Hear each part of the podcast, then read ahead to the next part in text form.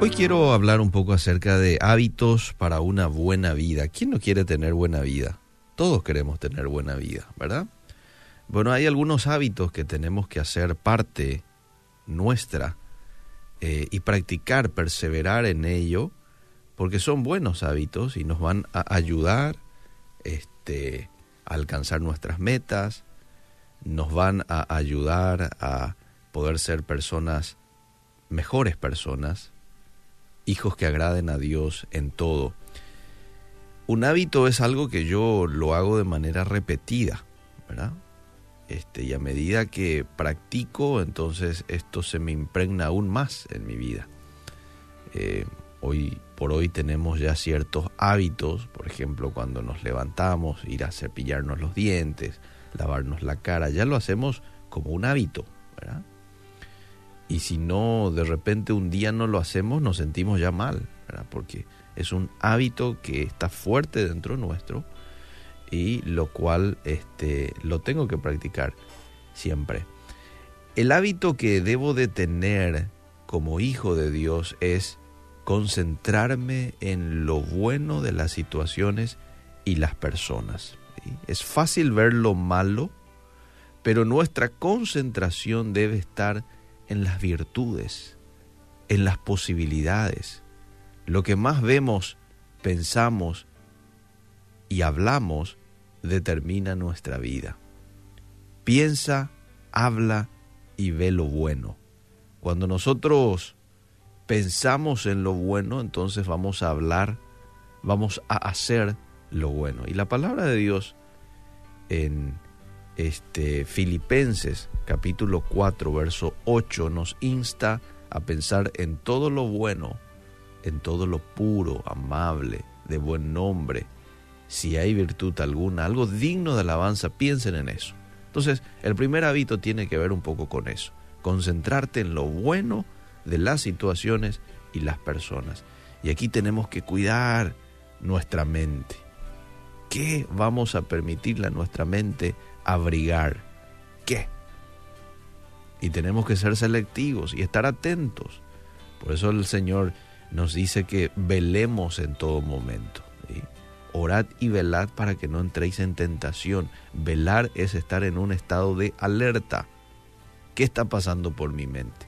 Porque somos muy rápidos a veces para pecar en el pensamiento. Entonces tengo que estar atento. Número dos, o el segundo hábito, tiene que ver con el habla. Habla menos. Muchas veces nos ocurre de que nos arrepentimos de lo que hablamos de más, ¿verdad? Nunca nos arrepentimos de lo que callamos, o generalmente no nos arrepentimos de eso. Además, esto último se resuelve fácilmente. Si vos decís, uy, qué lástima que callé, bueno, en otra ocasión lo podés decir. Sin embargo, algo que ya has dicho y después te arrepentís, muchas veces eso ya no lo podemos remediar. El libro de Proverbios es un libro que nos habla mucho acerca de la prudencia, de la sabiduría, e incluye mucho al habla. Proverbios 17:28 dice, hasta el necio pasa por sabio e inteligente cuando se calla y guarda silencio. En las muchas palabras no falta pecado, dice otro proverbio. Por eso es importante que esto pueda ser un hábito mío. Hablar menos. Claro, cuando tengamos algo para hablar, algo que edifique, algo que levante, algo que instruya, que enseñe a una persona, vamos a hablar, obviamente. Pero cuando no, cuidado, porque muchas veces nuestro hablar, nuestras palabras pueden embarullarnos.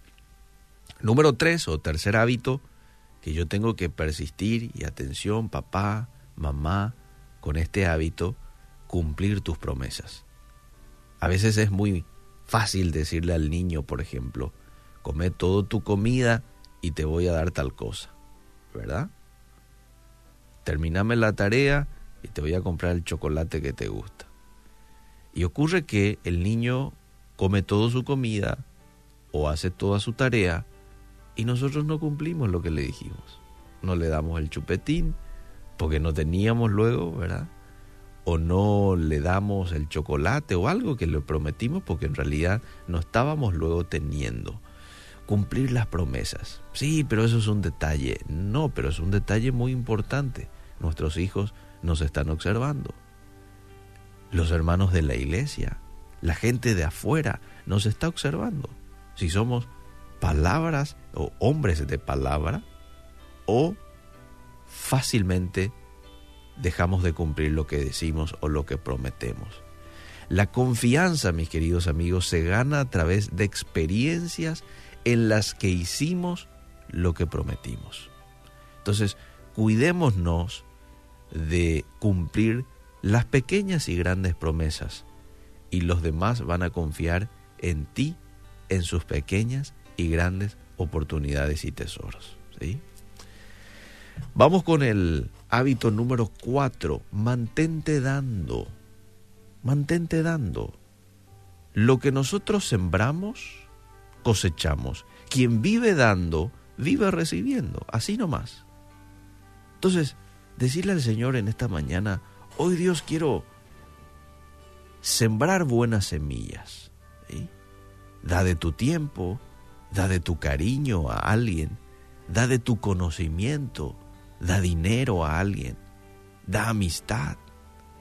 Cada vez que recibas algo, comparte con alguien una porción. Así vas a mantener abierta la llave de las bendiciones. Jesús fue un hombre que dio todo. Dios Padre dio a su único hijo por nosotros. Entonces nosotros como hijos de Él, como seguidores de Cristo, también debemos de ser conocidos por ser generosos, solidarios, mantente dando. El quinto hábito tiene que ver con persevera.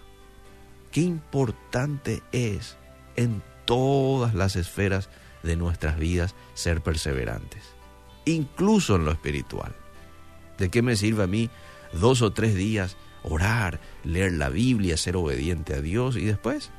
No, tengo que ser perseverante también en lo espiritual. Tengo que ser perseverante para alcanzar mis sueños, perseverante con el estudio, perseverante con, con el ejercicio físico. Tengo que ser perseverante con el nuevo negocio que acabo de emprender. Perseverancia. No importa las circunstancias, persevera. Y cuando te canses y quieras tirar la toalla, persevera. Josué 1.9 detalla lo que Dios le dijo en cierta ocasión a Josué, yo te pido que seas fuerte y valiente, que no te desanimes ni tengas miedo, porque yo soy tu Dios y te voy a ayudar por donde quiera que vayas. Fuerte, valiente y que no te desanimes ni tengas miedo. Vamos al hábito número 6. Expresa amor a los tuyos. Ay, qué hermoso hábito abraza a tus hijos, besa a tu pareja, escríbeles una nota, diles textualmente te amo, escúchalos. Es una manera de decir te amo escuchando. Nadie nos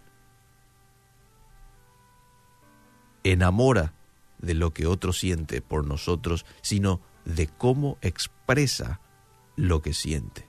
Expresar amor a los tuyos es muy importante.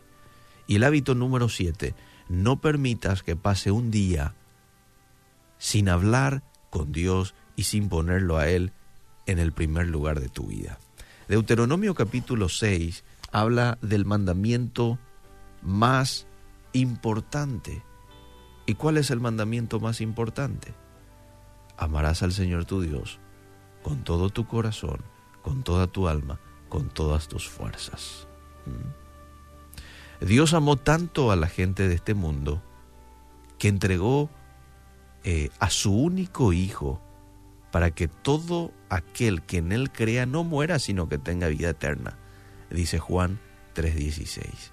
Entonces yo también debo de ser una persona que le ame a Dios y que le ponga a Él en el primer lugar de mi vida. Nadie a nosotros nos ama más, nadie nos perdona más Nadie te da tantas oportunidades, nadie está dispuesto a escucharte siempre y nadie ha dado su vida por ti. sino solo Cristo. Entonces, seamos también nosotros amorosos con Él. Invertamos tiempo con Él. De por ahí vos digas, sí, pero no le amo, tengo que ser sincero. Y bueno, pero a medida que pases tiempo con Él, que leas su palabra, Él va a poner amor por Él. O sea, a vos te va a poner amor para que le ames a Él. Él es el que nos enamora de Él. Él es el que produce el querer como el hacer. Por eso es importante que este, podamos tener también este hábito de buscar a Dios y de amarlo y de hablarle y de intimar con Él todos los días. Gracias Señor te damos por tu palabra. Hoy te pedimos que estos hábitos que están en la Biblia y con lo cual tú nos instas a hacer, a practicar y a formar parte de nuestro día a día, que podamos tenerlos, Señor. Que podamos darte a ti el lugar que te corresponde, podamos ser amorosos, expresarle amor a los nuestros, podamos ser perseverantes, podamos ser generosos en todo momento que podamos estar dando, que podamos ser hombres y mujeres de palabra, cumpliendo nuestras palabras, que podamos hablar lo necesario y que podamos concentrarnos en todo lo bueno en el nombre de Jesús. Amén y amén.